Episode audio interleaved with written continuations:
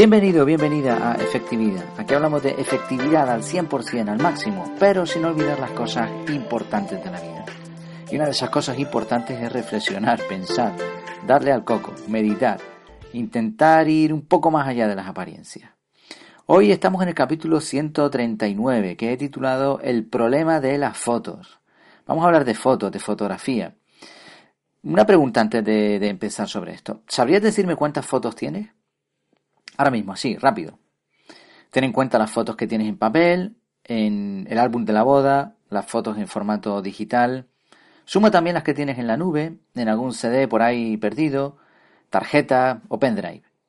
Quizás también tengas fotos en algún que otro dispositivo, como una cámara digital de hace unos años que todavía conservas ahí en un cajón. Bueno, ¿qué hacemos con todos estos datos? ¿Cómo guardarlos de forma segura? Hoy hablaremos del problema de las fotos, de la regla 321 y del turista inteligente. Lo cierto es que con esto de la fotografía digital hay bastantes problemas.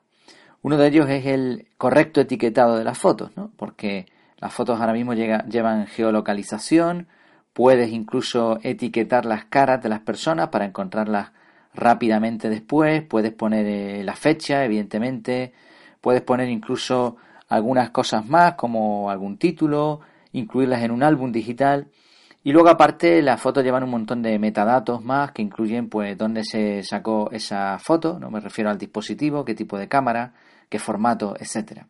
Ancho, alto, píxeles, bueno. Luego están los diferentes formatos, ¿no? El JPEG, el PNG, JPG solo. Hay, hay un montón de formatos, ¿no? De fotografía eh, ahora están los famosos GIF, luego hay, dependiendo de los dispositivos, si utilizas Apple, el iPhone o algún Android, pues también hay fotos en vivo, fotos retratos, yo que sé, hay un montón de formatos y cada vez me imagino que irán a más. Y por último tenemos también las ubicaciones, ¿no? Eh, ¿Dónde lo guardas? Ya digo, puede estar en una tarjeta SD, micro SD, puede estar en un dispositivo físico, directamente en la memoria de una cámara, en la memoria de un móvil, puede estar en un CD, lo cual no es muy aconsejable, un pendrive, un disco duro y también en la nube. Luego también tienes otro problema con la dificultad para compartir la fotografía. Antes sencillamente tenías una pieza de papel, la enseñabas o la prestabas y punto. O hasta podías fotocopiarlo, pero mucho más no podías hacer. Ahora puedes compartirlo, pero depende de eh, por dónde lo vas a compartir, cuánto pese, cuánto tamaño tenga la fotografía en kilobytes, en megas. Tenemos el tiempo para revisar las fotos, claro, tenemos tal la acumulación de fotografías que, si quieres ponerte a revisar fotos, o bien vas a ver un montón de, fotos que no sirven absolutamente para nada, o bien vas a hacer unos álbumes, eh, vas, a, vas a poner unos recuerdos, ¿no? Todo este tipo de cosas que se pueden hacer ahora mismo. Y luego está, pues eso, la cantidad de memoria, ¿no? La cantidad de memoria que te van a ocupar todas esas fotos. Y por último, otro problema más de la fotografía digital moderna es la pérdida de datos a diferencia del papel, que también se estropeaba, evidentemente, los datos digitales se pierden con mucha mayor facilidad, porque no sabes dónde están o porque no has hecho las copias de seguridad de forma correcta. De hecho, lo que se aconseja con respecto a esto es que todos tus dispositivos estén sincronizados mediante la nube, la famosa nube virtual. Eh, probablemente tú ya tengas una copia en tu dispositivo y otra en la nube. Pero además habría que tener una copia más en formato físico y en un lugar distinto. Por si se te quema tu casa, nadie quiere eso, pero si se te quema, si te roban en tu casa, que no pierdas también tu copia de seguridad. Es decir, esa copia de seguridad en formato físico podría estar una en donde mismo tienen las fotografías digitales y otra en otro sitio distinto, en el coche o en otro lugar. Una forma de copia de seguridad interesante es la regla 321. Es fácil de recordar. Realiza tres copias de tus datos en dos soportes diferentes y aloja la tercera copia en un lugar físico distinto. Tres copias de tus datos en dos soportes diferentes y la tercera copia en un lugar físico distinto. Un sistema de copia de seguridad correcto debería pasar por tener los datos siempre en la nube.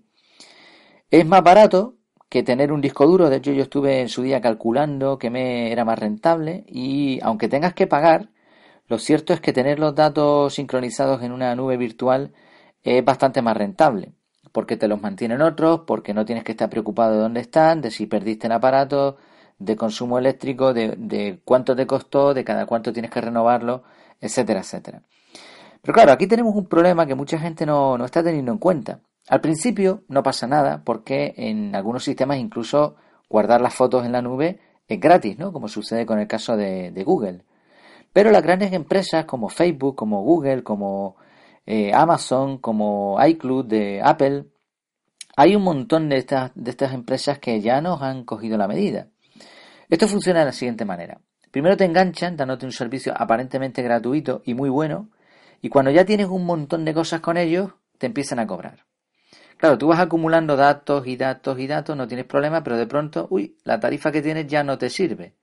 Así que ahora tienes que contratar más y ahora tienes que pagar más. Y de pronto, pues si tú estás pagando 3 euros al mes por mantener todas tus fotos sincronizadas en todos tus dispositivos, lo, cual es genial, dices tú, hombre, por 3 euros al mes, 2,99 o lo que sea, pues total, ¿qué más da? Pero claro, ahora te dicen, no, no, es que ya no es que tú tengas más datos, es que ahora en vez de 2,99 vamos a cobrar 4,99. Eh, Realmente de, 3 euros a 5 euros es una subida brutal en porcentaje. ¿Y qué haces? Pues vas a tener que pagar, porque no te va a quedar más remedio. O te desprendes de tus fotos, que obviamente, como estabas tan tranquilo con eso, no habían guardado en otro formato. Es decir, este es el sistema, ¿no? Es un retorno de la inversión, ellos lo tienen perfectamente calculado, todo este tipo de, de grandes compañías, de redes sociales, funcionan de la misma manera. WhatsApp, todo esto. primero te dan todo gratis y después buscan la forma de monetizar con el tiempo. No les importa tener que esperar 3, 4, 5 años. Entonces, otra solución lógica pasa por tener copias físicas de las fotos. Al precio que están los discos duros tampoco es problema. Pero como vemos, no es tan sencillo, ¿no? La acumulación de fotos va a resultar a la larga en tener pues diferentes problemáticas. Entonces, ¿qué hacemos? ¿Dejamos de hacer fotos?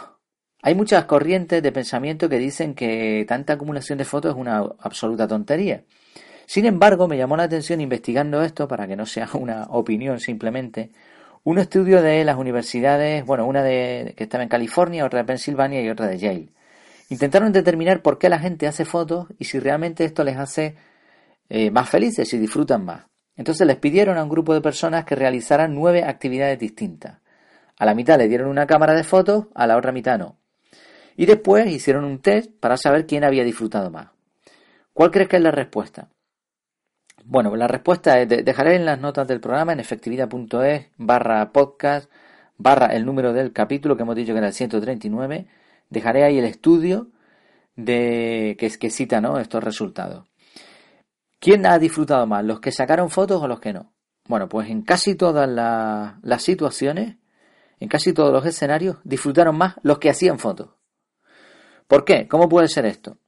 Ellos explican, a diferencia de las situaciones tradicionales de doble tarea que dividen la atención, captar experiencias con fotos centra realmente la atención en el momento, sobre todo en los aspectos de la experiencia que merecen la pena captar.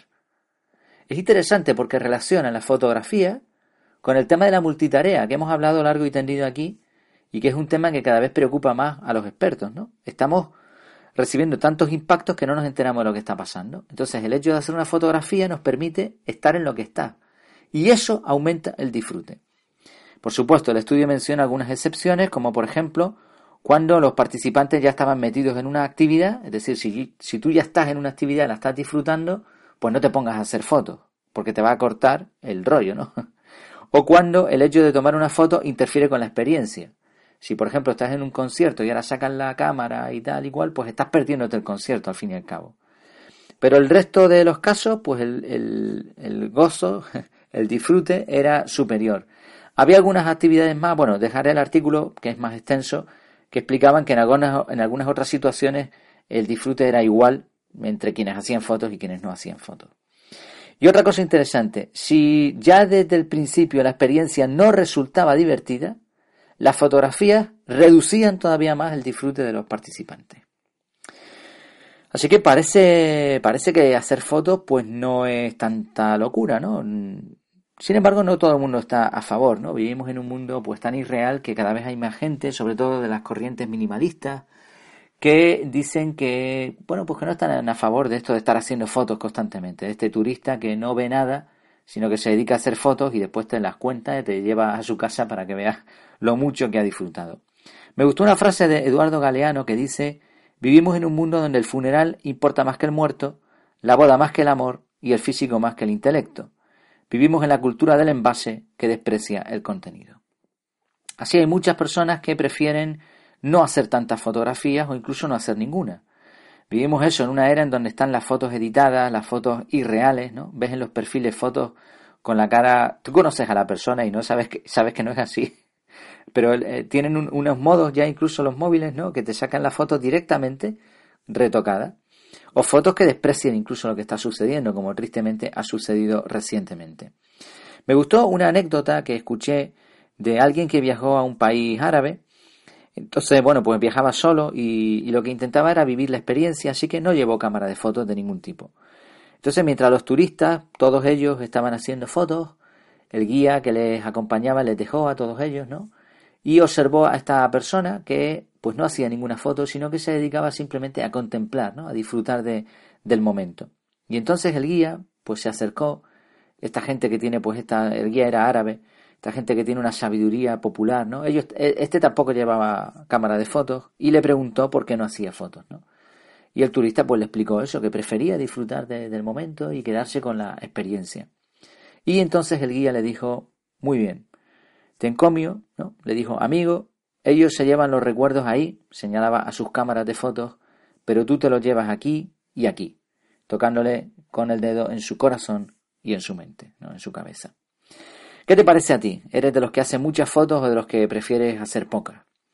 Atrás quedaron esos tiempos en que sacabas una foto pero no sabías cuál sería el resultado, esos tiempos en los que ibas a revelar el carrete y tenías que ir varios días después y esperabas con curiosidad, con ansia, para saber cuántas fotos realmente servían. En esa época decidíamos bien qué fotos sacar y preparábamos la fotografía lo mejor que podíamos. Ahora con la llegada de la fotografía digital y sobre todo desde que está integrada en nuestros smartphones, la cantidad de basura que guardamos es increíble. Y como vimos al principio, conservarla correctamente no es tan sencillo como pudiera parecer. Así que la próxima vez que vayas a sacar una foto, piensa en todo lo que hay detrás. Como en muchas otras ocasiones, en el equilibrio está la clave. Terminamos con una frase de Henry, Henry Cartier-Bresson, ¿no? Henry Cartier-Bresson, fotógrafo francés. Dice, fotografiar es colocar la cabeza, el ojo y el corazón en un mismo eje. Pues espero que te haya gustado este capítulo. Si no lo has hecho ya, pásate por mi casa en efectividad.es. Estás invitado, mi casa es tu casa. Ahí vas a encontrar eh, contenido sobre efectividad y el formulario de contacto para cualquier cosa que necesites. También tenemos la fórmula de la efectividad para saber si estás eh, siendo realmente efectivo. Y recuerda además que este podcast que estás escuchando está disponible en primicia en efectividad.es barra podcast. Ahí vas a tener todos los audios y si quieres un número en concreto, pues efectividad.es barra podcast barra el número. Junto con las notas del programa completas, enlaces, fotografías y cualquier cosa que pueda complementar eh, este audio. Por último, no te olvides de compartir este podcast, valorarlo y comentar lo que te apetezca. Lo puedes hacer en la plataforma que estés usando, da igual, y por supuesto también, mucho mejor para mí, en la página web. Nada más, hasta la próxima. Mientras tanto, que lo pases muy bien.